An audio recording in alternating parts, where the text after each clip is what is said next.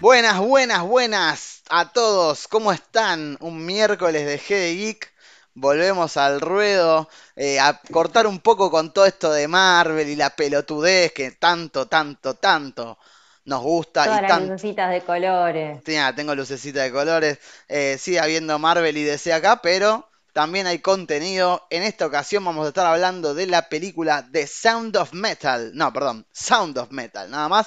Protagonizada por Riz Ahmed y Olivia Cook. Dirigido por un director llamado Darius Marder, que vamos a hablar un poco de él. Está como ahí eh, arrancando de alguna forma eh, en el mundo del cine, ¿no? En la pantalla grande. Eh, y bueno, sin más preámbulos, primero vamos a decirles, tenemos YouTube y Spotify, ahí nos pueden seguir como GD Geek, vernos y escucharnos también, likear, ¿por qué no? Comentar, nos reayuda, ¿no, chicos? Eh, así que bueno, supuesto. Obvio, lo Y la- bueno, y lo la- malo, todo nos ayuda. por Y la supuesto, suscribida es gratis, capo. Una suscribida que es gratis ahí, No. re bien. no te cuesta nada, loco. Y también les vamos a recordar que tenemos Twitter, Instagram y Facebook en todas esas redes como GD Geek, somos los únicos, no acepten imitaciones. Eh, y bueno, eh, vamos a lo que nos compete. Esta película, The Sound of Metal. Primero vamos a hacer un poquito de eh, lo que sería una sinopsis, ¿no? Eh, estamos hablando de una película que se trata de un baterista de una banda eh, hardcore, metal puede ser, punk no tanto, es ahí como pesada.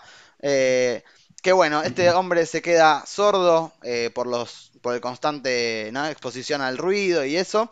Entonces, Pucha. pucha, pucha, che, eh, la verdad que sí, un garrón. Pucha. Y el tipo tiene que aprender a vivir con eso y encontrar de alguna forma quién es, cuál es su identidad. Eh, así que bueno, interesante película que hemos podido ver en el Cine Landa Savaris, el espacio cultural que está en Adrogué. Les mandamos un abrazo grande a los chicos eh, y bueno, algún día esperamos poder recibirlos en el programa también. ¿Quién te dice? Eh, ¿Quién te dice? Muy lindo espacio, ¿eh? Si están en zona sur, vayan. De La, verdad. la verdad que sí. Eh, bueno, pongo un poco algunas imágenes del tráiler mientras tanto. Eh, como dijimos, Riz Ahmed, algunos lo conocerán por eh, Rogue One, en un papel bastante pequeño. Algunos otros le sonará más por Venom, eh, haciendo de Riot. The Riot. Mejor no hablemos de eso, no Sí, hablemos de eso. que, que No, bueno. no entres ahí, no entres ahí. Sí, sí. Ah, película querida por la gente, pero, pero defenestrada totalmente por la crítica, ¿no? Eh, Totalmente. Totalmente. Y la verdad que a su humilde servidor tampoco le gustó y creo que a nadie de los que estamos acá, ¿no? Es basura.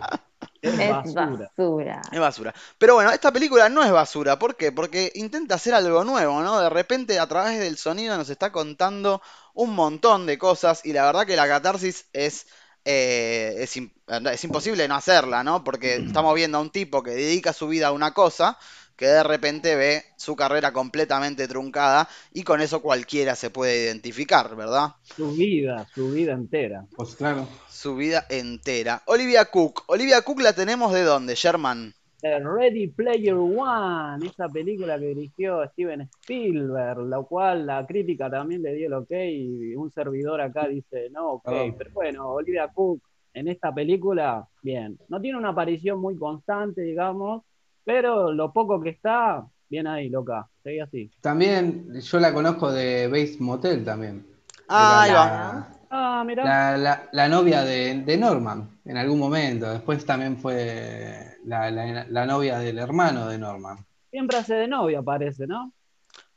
Es la novia de alguien, al parecer. En algún, en- Pero bueno, ya tendrá un protagónico. Porque la verdad que hizo un buen laburo. No se pudo lucir realmente porque, bueno, eh, qué sé yo. eh, no tiene tantas escenas en la película, pero realmente está, está bien. Me pareció bueno el laburo de ella. A mí. Realmente, sí, sí, sí, sí. A sí. mí también, a mí también. Eh, pero bueno, estamos hablando de una película que a través del, del sonido nos dice todo eh, y nos hace apreciar mucho también el sentido del oído que aún conservamos.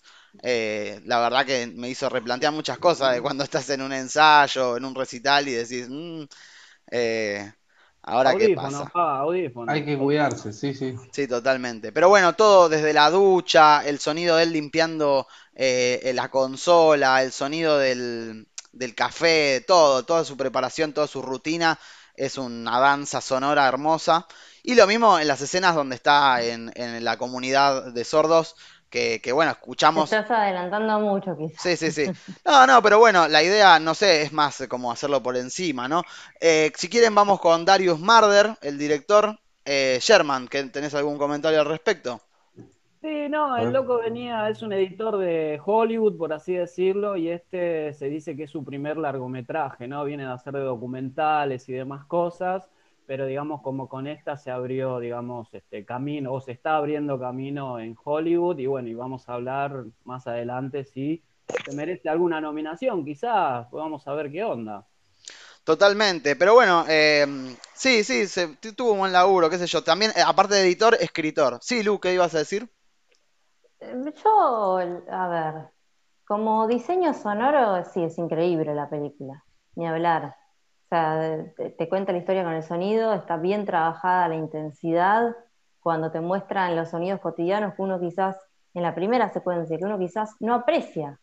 Uno se levanta y hace eso todos los días y no se da cuenta de lo hermoso que es Es escuchar todo eso. claro. Claro, pero, pero, pero a mí me pareció que tiene un ritmo de montaje muy lento. Realmente ahí es donde la película hace agua. No es que sea mala, ¿eh? Es que a mí me pareció No, no, está bien, está bien. Acá, este es un debate, cada uno expresa su opinión personal. No, lo que yo, vamos a decir las cosas buenas y malas de lo que nos parecieron, lo que yo rescato mucho es que cuando él empieza a disminuir su, ¿cómo se llama? Su, Su audición, sí. Audición. este, empieza como esa, no sé si se dieron cuenta de toda la película, es como un micrófono subjetivo y se escucha un pi a lo largo Sí. cada vez que él está ahí.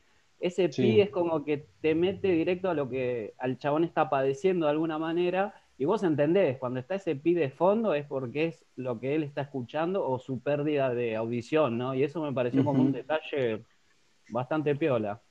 Totalmente, ¿no? Y está, Sí, está, sí. está bien logrado en ese sentido. También escrita por eh, Darius Marder y su hermano Abraham Marder, eh, esta película eh, de autor, se podría decir, eh, Independiente, independiente, Independiente. pero bien, bien. Sí. que nos ha dado un gran laburo de parte de, de Riz Ahmed. Eh, la verdad que Capo, capo, eh, capo.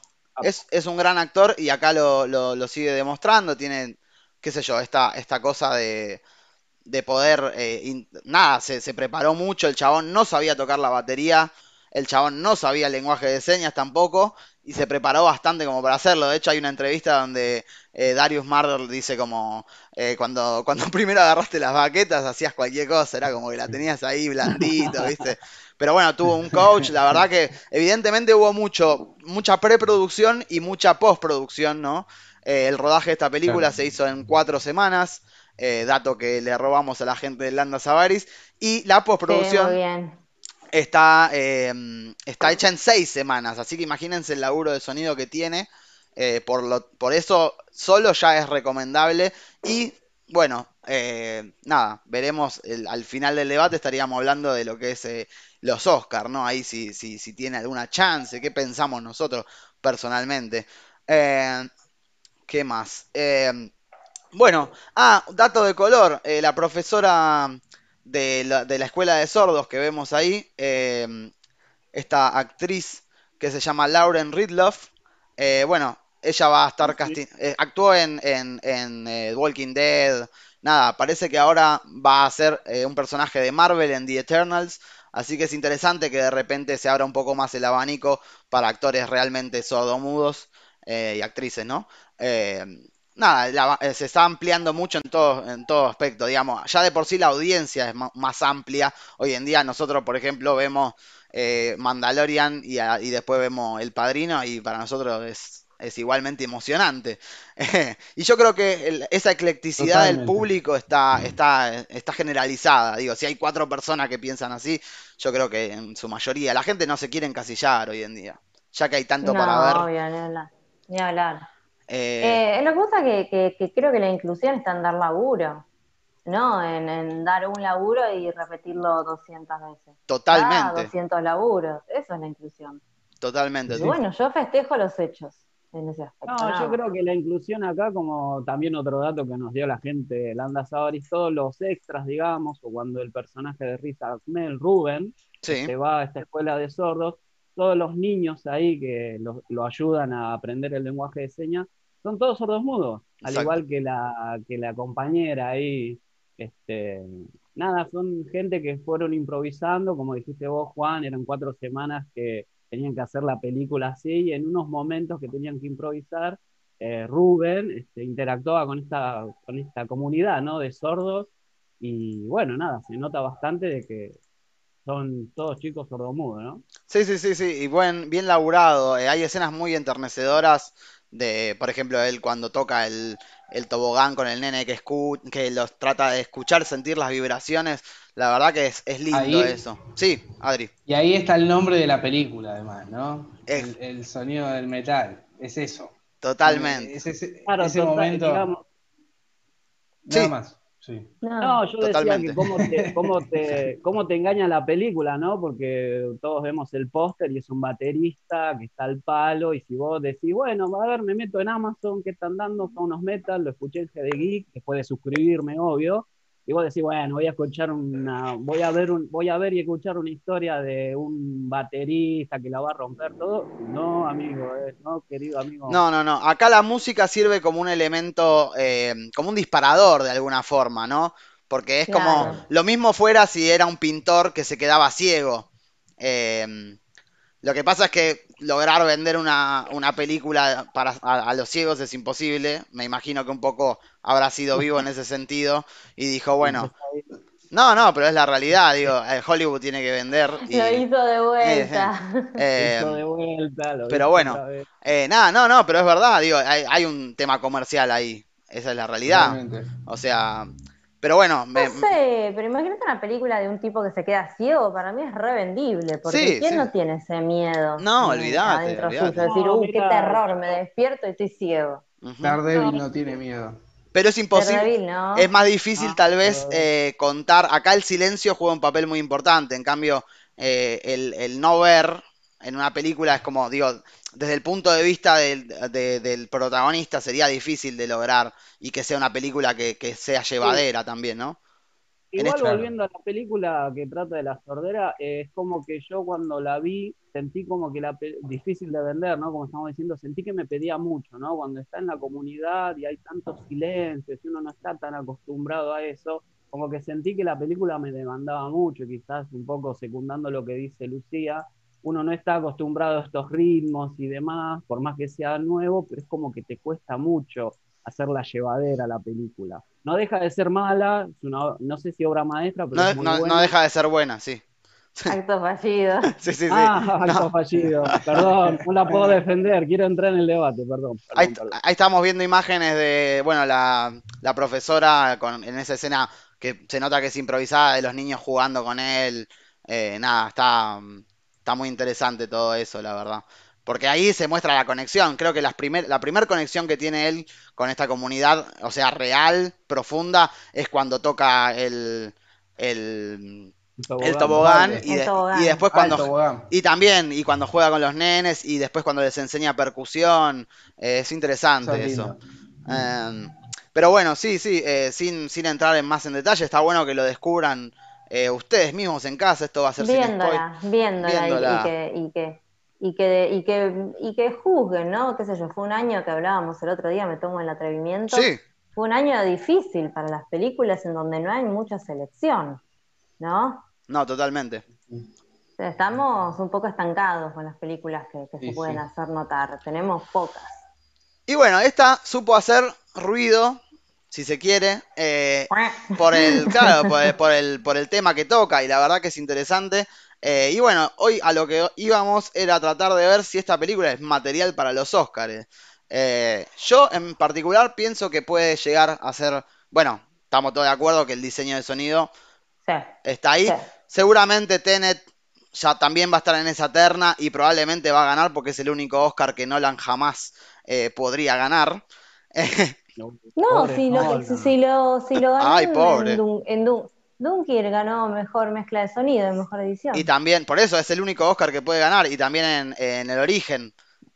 Bueno, pero esta vez eh, no. Yo creo que esta vez le va a ganar. Ojalá, ojalá y bien merecida lo tendría. También otra opción podría ser mejor guion original, puesto que posta que es una historia bastante particular.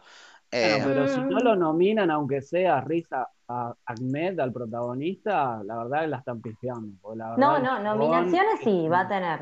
Sí, sí. sí, va sí. a tener, va a tener. Y otra, otra joyita que sacamos acá es este actor eh, Paul Racy, que es el, el que lleva a la comunidad de sordos. La verdad que tiene un buen El laburo. profesor. El Miyagi de, de la El comunidad. mentor. El El mentor, personaje total, mentor de, de todas las películas de autosuperación, digamos. totalmente, totalmente. Me cayó bien, sí.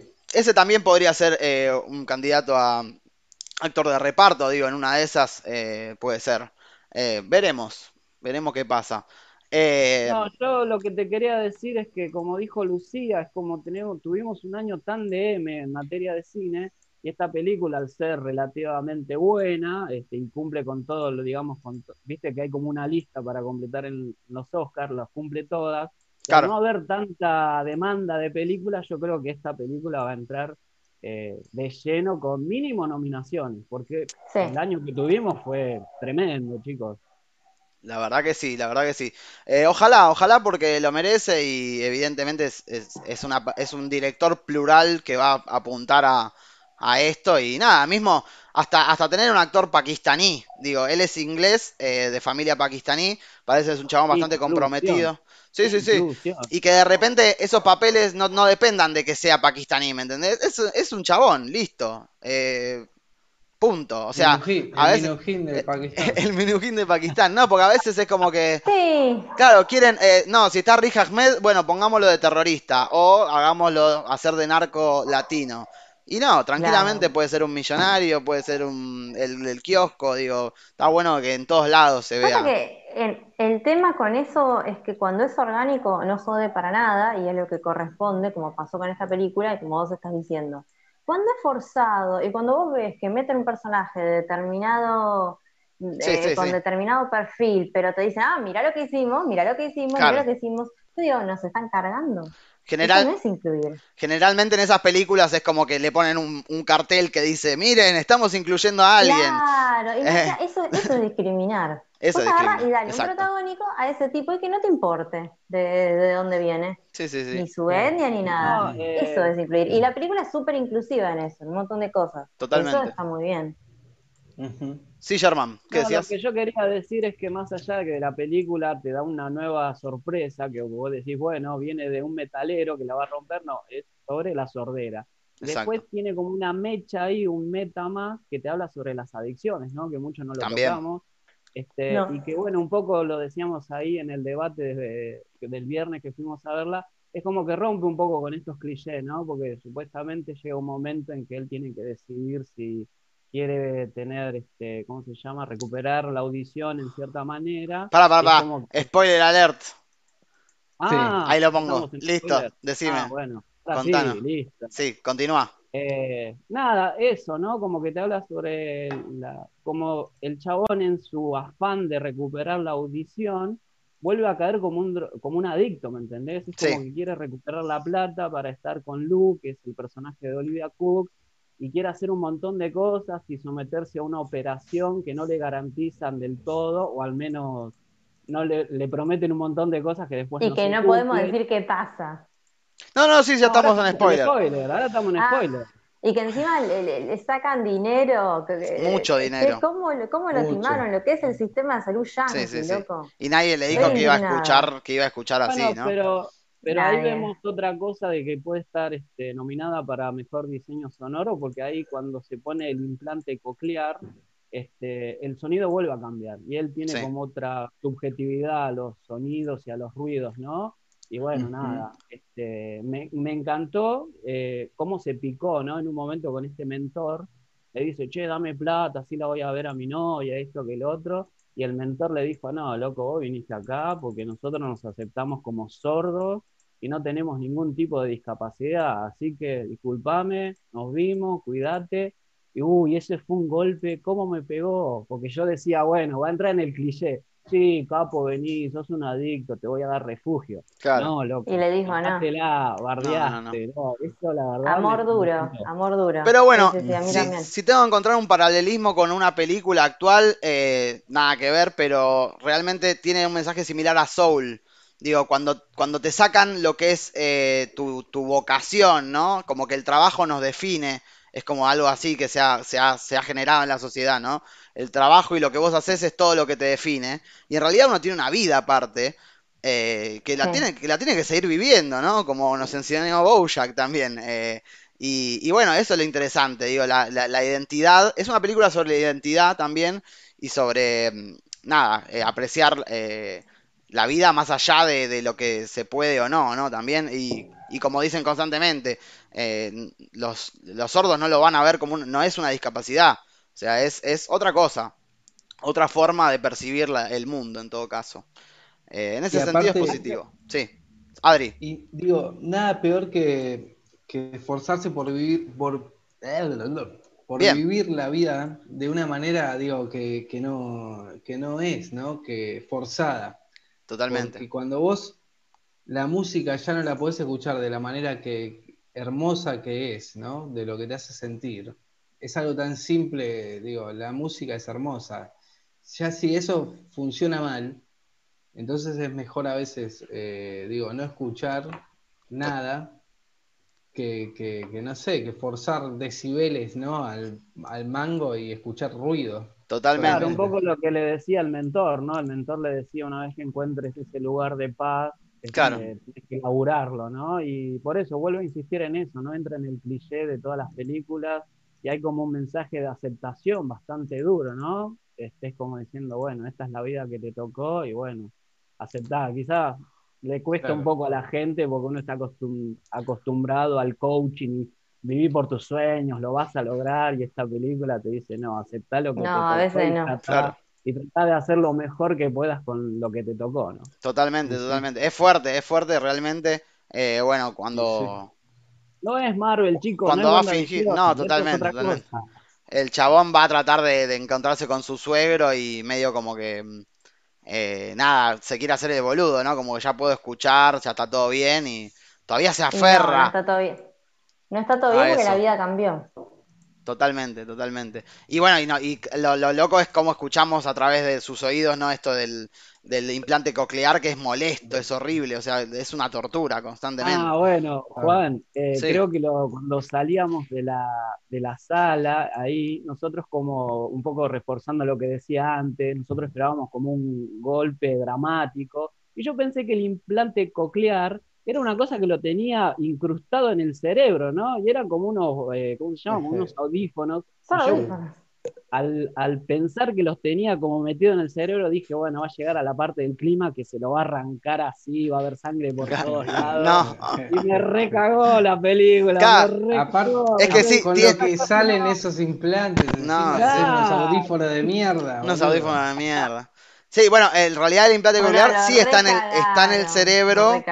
Está en el cerebro, pero envía, emite señales al aparato este auditivo. O sea, es como una interpretación digital eh, que vos la recibís en- adentro, ¿no? Eh, qué loco. Claro. Es muy loco que haya avanzado así la ciencia. Me imagino que de acá a unos años va a ser impecable eso. Pero bueno, por ahora es Esta lo que hay. película no se podría contar porque nada, funcionaría bien. Claro, No, ya- chicos, pero usted, no sé si ustedes vieron, pero es como que yo vi mucho, eh, ¿cómo se llama? Videitos por Instagram, por Facebook, que hay mucha gente que pe- perdió la sordera, le ponen estos implantes coclear y escuchan en, en high definition, ¿viste? Y yo estaba esperando ver eso y no, acá no. No, no, lo y no hay ga- recagaron. y no hay garantía de que vas a escuchar como los videitos esos, así que otra vez, dale, película, tirame una buena, Sí, me sí. cagaste en todo. Mm, mm, Sí, sí, no sé qué tan high definition. Supuestamente algunos dicen que te vas acostumbrando eh, al sonido ese y después como vas interpretando lo mejor, eh, como que el cerebro se tiene que acostumbrar.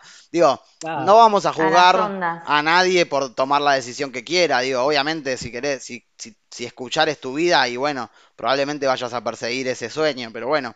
Esta, Claro. esta película te enseña otra cosa, es un mensaje positivo y la verdad que fue interesante de ver. Veremos cómo le van los Óscares, pero bueno, esta es la, la- nuestra Mínimo primera. nominación, ¿eh? Mínimo nominación en actuación. No, nominaciones y sonido, no, no. Y Sí. Y hasta guion también, ¿eh? Me, me la juego hasta guion, una nominación también. Guión original, ¿no? O, adaptación.